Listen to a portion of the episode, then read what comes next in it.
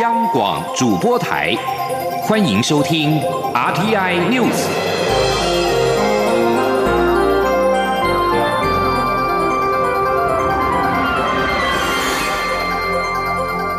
听众朋友您好，欢迎收听这节央广主播台提供给您的 RTN News，我是张顺祥。日本首相菅义伟决议将福岛第一核电厂核污水排入太平洋。行政院原子能委员会今天表示。日本台湾交流协会曾到原能会拜会说明，但原能会已经当面向日方再三表达，我国持反对排放意见，而且朝野立委跟民间团体高度关切本案，对于日本政府仍做出海洋排放的决定，原能会表示遗憾。原能会主委谢小新也发出反对海洋排放信函，信函表示，若日本政府不顾邻国反对，仍决定采海洋排放的方式，希望日本政府应该积极的做好准备。而环保团体绿色和平也严正的谴责。绿色和平发布新闻稿表示，此举已经伤害到日本跟邻近地区的人权，日本政府也违反了国际公约，极可能遭到抵制。日本政府今天表示，计划将超过一百万公吨来自受损的福岛核电厂的污染废水排入大海，此举恐怕会激怒南韩等邻国。而这项排放工程将在大约两年之内展开，整个过程预料要花上数十年。蔡英文总统今天到台湾国际造船股份有限公司高雄厂主持玉山舰的命名跟下水典礼。总统致辞表示，这是海军第一艘万吨级两栖运输舰，可以说是。国建国造另一个重要里程碑，他相信有了这艘运输舰的加入，定能强化海军执行任务能力，让我国防力量更加坚实。请听央广记者欧阳梦平报道。蔡英文总统十三号上午到台船公司高雄厂主持海军新型两栖船坞运输舰的命名暨下水典礼。总统在致辞时表示，去年十一月下旬，他才参加了浅舰国造建造案的开工，很高兴再度来到这里，和大家一起见证新型两栖船坞运输舰，也就是玉山舰的命名下水。他感谢台船、中科院及海军所做的付出和努力，让国建国造政策能够持续不断向前迈进。总统并表示，玉山舰可说是国建国造的另一个重要里程碑，也将使我国防力量更加坚实。他说：“像今天新型两栖船坞运输舰，除了是海军第一艘万吨级的两栖运输舰，更是依据国防战训需求而设计建造，可以说是我们国建国造的另一个重要的里程碑。”相信有了这艘运输舰的加入，一定能够强化我们海军执行任务的能力，让我们的国防力量更加的坚实。总统指出，在海军历史上，以前也有以玉山命名的军舰。今天将新型两栖船坞运输舰再次命名为玉山，除了代表传承，也象征中华民国国军不怕挑战、克服万难的精神。他表示，这股保卫国家的力量需要军民同心，一棒一棒的传承下去。他也有信心，只要大家继续团结，不论有什么困难，都能一一克服。总统最后期许海军、中科院及台。船公司持续努力，让所有国建国造的建案都能够如期如职顺利完工。中央广播电台记者欧阳梦平在高雄的采访报道。新闻焦点关注到立法院监视法修正公布之后，已经达七十年，期间监察院已经从中央民意机关转变为准司法机关，由监察院负责国家考试监视工作，已经不符现况。立法院会今天通过废止监视法，同时三读通过修正点视法、公务人员考试法等配套的修法，删除相关适用监视法的文字。记者刘玉秋的报道。监视法自一九五零年十月二十六号修正公布至今，已超过七十年未曾修正。因时空环境改变，部分内容已不合时宜。监察院已从中央民意机关转变为准司法机关，考试院无需向监察院负责。由监察院派监委监察考试的规定，不符权力分立与宪政制度，且期间法治环境与事务作业程序也随社会以及科技发展产生重大变化。为了求与时俱进，并符合国家考试运作之现况，社会各界屡有废止监视法的讨论。在朝野立委皆无异议下，立法院会十三号正式通过废止监视法。参与审查的民进党立委吴玉琴表示，考试院曾在二零零五年提出废止监视法的提案，可惜最终没有成功。相隔十六年后的今天，立法院终于通过废止监视法，让监察权可以不再受到考试院所管辖的法律所拘束。吴玉琴说，废止监视法只是回到现行宪法下的五权。架构，但宪法是否一定要有股权，将留待修宪时讨论。而这监视法在三十九年修正的时候，甚至要求监察院要派监察委员去做监视的工作。这种透过法律，考试院竟然可以去约束监察委员的这种做法，是非常荒谬的事情。那其实国家的考试监这个监视的工作，跟监察委员的职权并没有直接的关系哦。监视法的一个废止啊，让监察权可以不再受考试院所辖的法律所拘束。我相信在目前我们现在呃虽然废止了这个监视法，回到宪法五权的架构，但宪法是不是一定要五权哈？接下来就是我们本院成立的修宪委员会，我们来继续努力，让这个宪法更完整。同时，为因应废止监视法，立法院会也三读通过点视法、公务人员考试法及专门职业及技术人员考试法等配套修正案，删除点视法第十条中点视委员会开会时应请监视委员列席；公务人员考试法第二十六条的公务人员考试之监视事宜，以及删除专门职业及技术人员考试法第二十一条中有关适用监视法的文字，让权力分立的精神可。以彻底落实。中央广播电台记者刘秋采访报道。欧美股走低，台北股市今天震荡走高，盘中大涨超过一百七十点，突破前波高点，来到一万七千零三十四点，续创台北股市盘中历史新高。国泰政企顾问处的协理简博仪表示，台股今天走势不同前几日，早盘走高之后虽然是震荡，但随着电子股回滚，指数重启攻势，站回万七的关卡，而且连续多日量能在新台币四千亿元以上，意味着成功高档换手，不同题材轮动，盘势偏多，续创新高。而现在是台湾时间中午的十二点七分，台北股市上涨一百一十二点，指数暂时是一万六千九百七十二点，成交金额暂时是三千两百三十三亿元。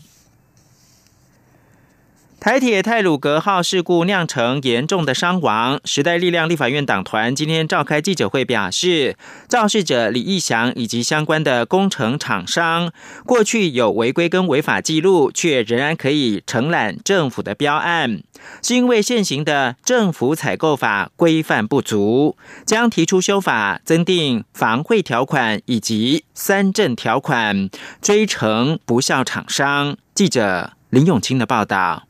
时代力量党团十三日举行，还有多少李义祥们强化采购速摊法制，立即修法，别再拖延记者会。立委王婉玉指出，政府标案屡传疏失，不只是李义祥曾经涉犯伪造文书，农委会水保局台中分局二零一九年办理十八件工程，也被查出喝花酒、贪污违法，起诉五名公务员及九名厂商。为了杜绝这类事件影响公共工程安全，时代力量将提出政府采购法修法草案。增订防贿条款及三证条款，王婉玉说。行贿条款指的是说，我们现在目前如果有这个呃要收受贿涉嫌收受贿赂的情况下，然后禁止厂商得标的期间是三年，那我们觉得这只有三年其实是不足的，应该要更严格的来定到。我们希望这次的版本是到二十年。那同时就是说，如果有三次这样呃如果有这样子呃涉嫌贿贿赂的情况，然后并而且并且刊登公报上，如果有达到三次的话，就应该要永久禁止承办这样子的公共工程的案件。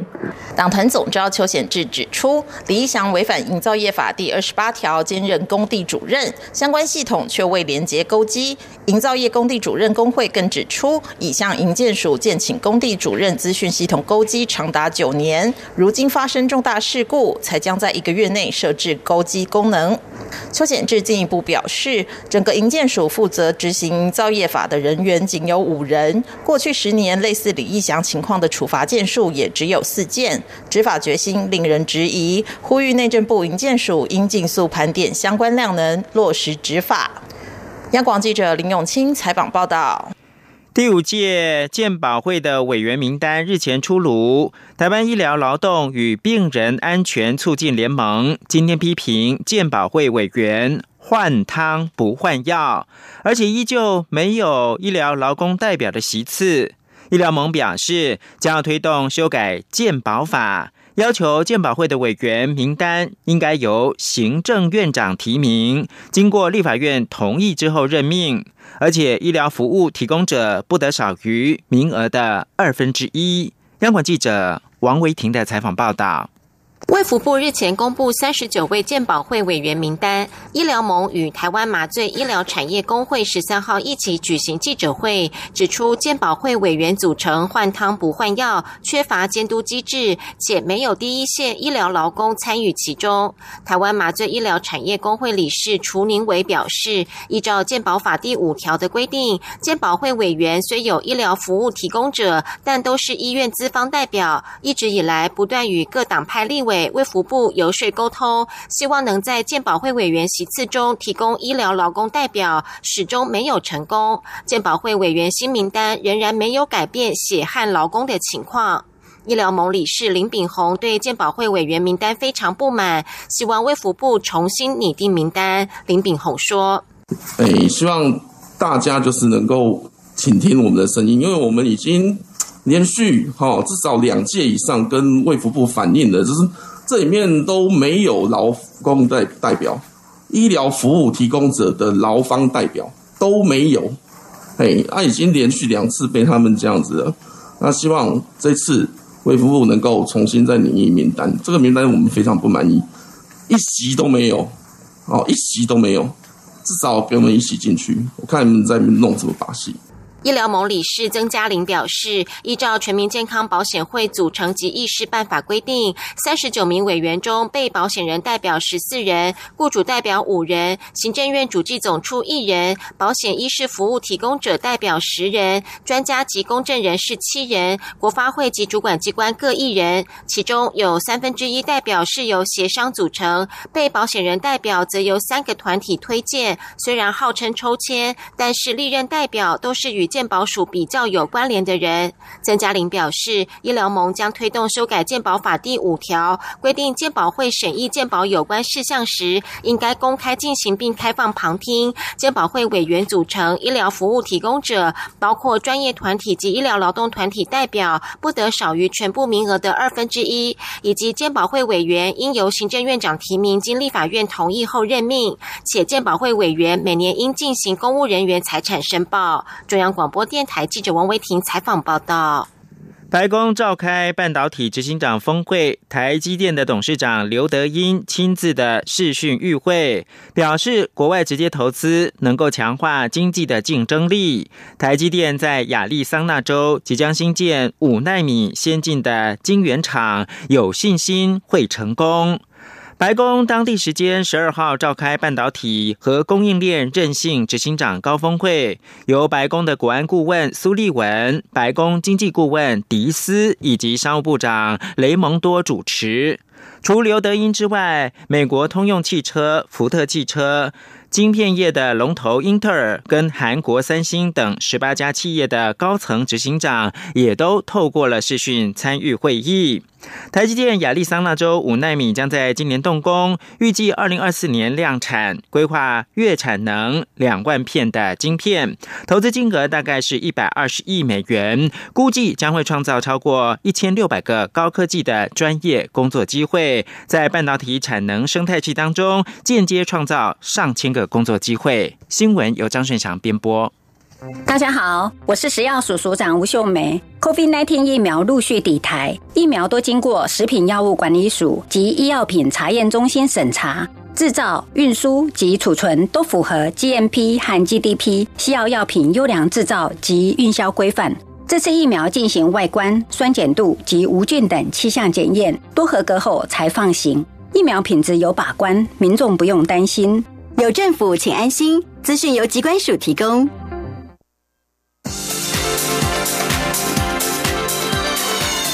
里是中央广播电台台湾之音，欢迎继续收听新闻。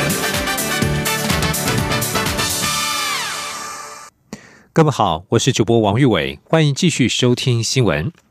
日本首相菅义伟即将访问美国华府，和美国总统拜登举行会谈。外交部今天表示，将持续透过驻美代表处掌握动态，并密切关注美日领袖峰会之后对于台海情势的相关陈述。未来也会与美国、日本合作，以确保台海和平稳定。今天记者王兆坤的采访报道。针对即将举行的美日领袖峰会。外交部北美司司长徐佑典表示，基于美日在二加二会议时关切台海情势，外交部持续透过驻美代表处密切注意美日峰会对此议题的相关陈述。他说：“那未来我们也会继续在跟美日呃继续合作，那呃确保台海周边的这些呃和平跟稳定。”关于美国国务院宣布的对台交往准则，徐佑典指出，可预见有此新准则后，洽公时会更方便。我方与美国政府部会官员的互动将更频繁密切。至于美国前国务卿蓬佩奥可能来台访问相关报道，许又典表示，无论美方的现任或卸任官员，我方都会积极邀请来访。蓬佩奥有表达访台的意愿与兴趣，外交部会与蓬佩奥及其幕僚保持联系，在最适当时机并符合我方防疫规定的情况下，早日邀请他来台。中央广播电台记者王兆坤台北采访报道。继续关注的是劳工的权益。立法院会今天通过劳资争议处理法修正案，增设不当劳动行为裁决委员会常务裁决委员机制，有助于裁决委员会的运作。另外，院会也通过修正工会法，让小型工会可以设置至少一名候补监事，免受原候补监事之名额不得超过该工会监事名额二分之一的规定，将有利于工会正常运作。现行的劳资争议处理法明定，不当劳动行为裁决委员会应设置裁决委员七至十五人，由劳动部临聘熟悉劳工法令、劳资关系事务专业人士来担任。但由于现行的裁决委员都是兼职，为了使裁决委员会运作更具有效率及专业，立法院三读修正通过了劳资争议处理法，增设一至三位的专职裁决委员。并且明定裁决委员会应秉持公正立场，独立行使职权。提案修法的民进党立委刘建国指出，劳资争议处理法修法之后，增设不当劳动行为裁决委员会常务裁决委员机制，有助于委员会的运作，使裁决制度更获得劳资双方的信赖。五月报税季即将到来，健保署今天提醒民众，申报个人综合所得税时，如果采列举扣除额，一百零九年度健保费补充保费可全额扣除，不受保险费扣除额上限新台币二点四万元的限制。而且今年新增了健保行动快易通 App，供民众查询健保费的缴费金额。今天央广记者刘品希的采访报道。五月报税季又将来临，健保署提醒民众在申报个人综合所得税时，如果选择采用列举扣除额的方式，纳税义务人本人、配偶或申报受抚养直系亲属每人全年所缴的健保费，全部都可以列举扣除，不受新台币两万四千元的上限限制。健保署财务组科长张菊芝说。在五月份的报税季节呢，我们的健保费跟补充保险费都可以全额列举扣除，不受全年两万四的这个保险费扣除额上限的限制，在商业保险是有这样子的限制。那健保费的部分呢，都是可以缴多少钱就全部列举扣除。民众如果想查询自己去年究竟缴了多少健保费，除了可以向投保的公司行号或所属的职业工会查询，以及向各扣缴补充保险费的单位查询补充保险费扣费金额外，也可以透过多种管道查询。其中，今年新增以 App 的方式查询，民众的手机只要有下载健保行动快易通 App，就可申请将保费缴纳证明寄送到指定的电子邮件信箱。张举之说。今年比较不一样，就是我们有多了一个行动快易通可以来，就是 A P P。去年的话，A P P 还没有这个申请的功能。那今年就是手机，你如果有装那个行动快易通的话，那就可以从 A P P 这边来申请缴纳证明的寄发，我们就会寄到你的那个指定的电子邮件信箱。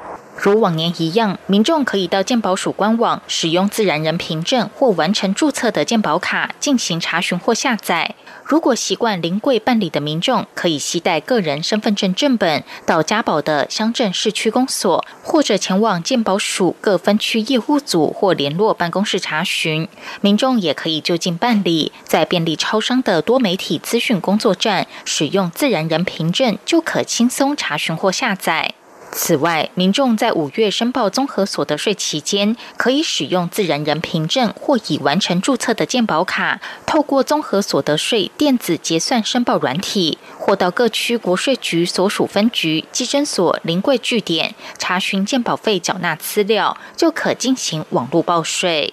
央广记者刘聘熙在台北的采访报道。关注环保议题。环保署今天举办第四届环境关怀设计竞赛颁奖典礼，现场揭晓前三名得主。就读朝阳科技大学的林怡轩，平常在饮料店打工，他有感于塑胶杯盖和封口膜实在是太不环保，设计出利用折纸的原理就能够一体成型的旋转折杯，还能够在杯子上面放爆米花，让他赢得第一名，抱回十万元的奖金。之后还将获得环保署的补助，到丹麦参加。国际竞赛，前天记者郑祥云、陈国伟的采访报道。环保署每两年举办一次环境关怀设计竞赛，本届共收到创新高的九百一十九件设计图稿作品。朝阳科技大学工业设计系三年级学生林怡轩设计的旋转折杯脱颖而出，获得第一名。台湾一年国人使用的光是饮料杯就就有达到十五亿个，所以我觉得其实一年如果大家都使用这个，可以一年就可以减掉台光台湾就可以减掉十五亿的塑胶杯盖。旋转折杯利用简单的折纸原理，让手摇饮的杯子可以不再使用塑胶盖或封口膜，而且其中一款还有个盒子，能放爆米花或小饼干，可以边吃边喝。我们平常去电影院，其实或是夜市啊，我们都会喝饮料啊，然后可能吃个爆米花或是一些小吃啊，然后我就是把饮料杯跟食物盒结合在一起，然后它也是一体成型的，然后中间的结构也是用一样的折纸原理。如果是后面有产业界哈，大家可以跳出来哈，那觉得这个设计理念不错的话，他们做成真正的产品以后，然后可以可以大量的来推广使用，这个才是我们最主要的目的哈。本届入围的二十件作品将在台北松山文创园区四号仓库展出到四月十五号，后续也将到高雄和台中展出。本届前三名得主将由环保署补助经费，能到丹麦参访世界级设计组织，并参加国际竞赛。中央广播电台记者郑祥云、陈国伟台北采访报道。好继续关心天气，中央气象局表示，万众瞩目的热带性低气压已经在今天上午八点生成，但是预估未来对台湾没有影响，因此旱象依旧难解。值得注意的是，今天午后有一道锋面将通过台湾北部海面，紧随而来的就是东北季风南下，届时北台湾将由北而南逐渐转为湿凉，明天的高温也将比今天骤降摄氏十度，提醒民众注意添加衣物。今天央广记者吴丽君的采访报道。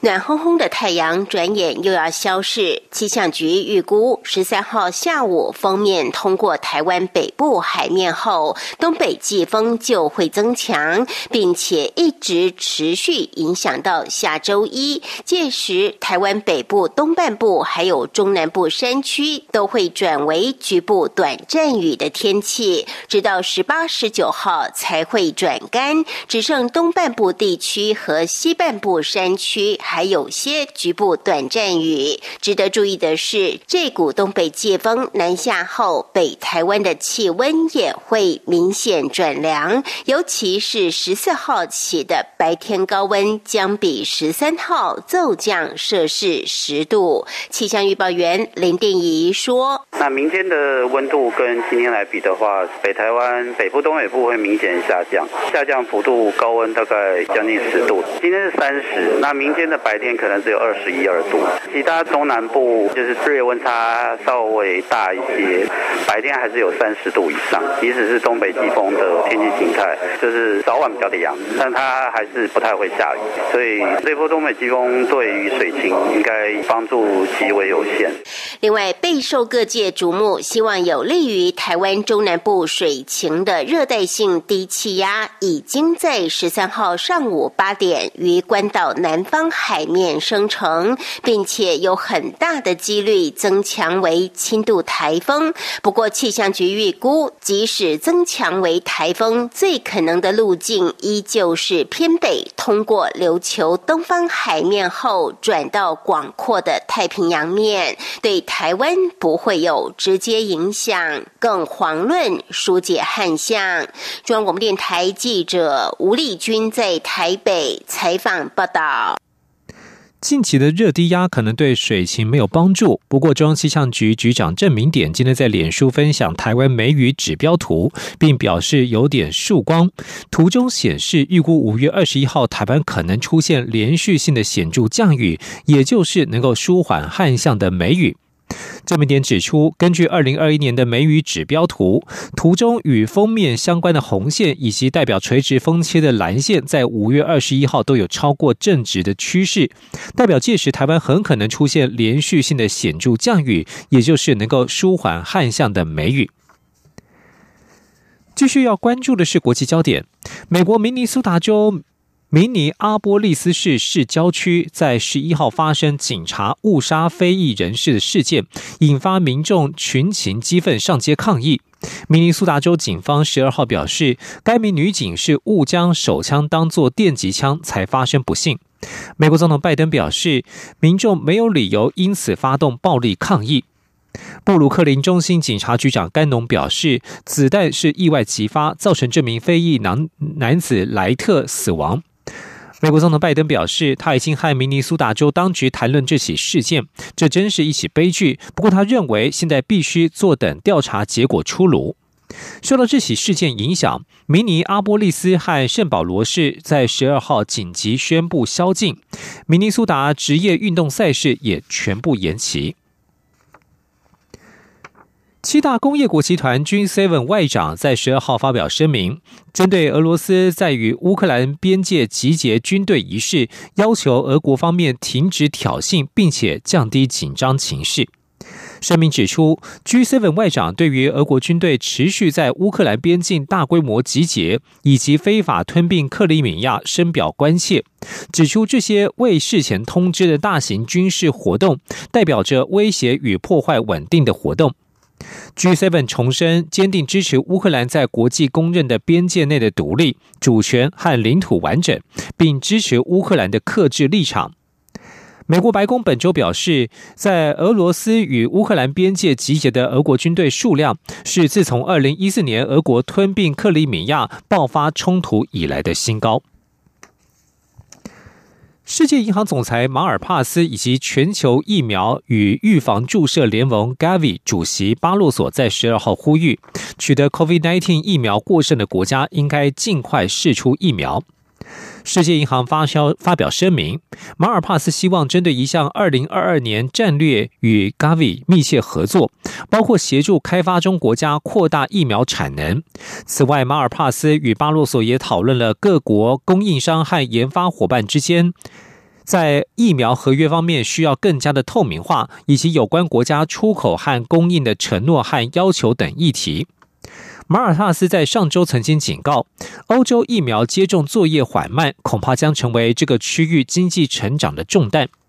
部分国家目前缺乏有效力的疫苗，其中巴西疫情告急。巴西参众两院议长十二号向联合国提出请求，让世卫组织主导的 COVAX 机制提前交付疫苗给巴西，协助巴西对抗疫情。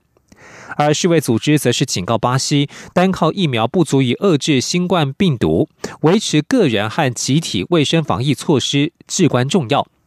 目前国际间的染疫人数仍呈现大量增长。欧洲的 COVID-19 染病死亡人数在十二号突破一百万大关。世卫组织流行病学家范克霍夫表示：“我们目前正处于这场大流行的关键时刻。”以上新闻由王玉伟编辑播报，这里是中央广播电台台湾之音。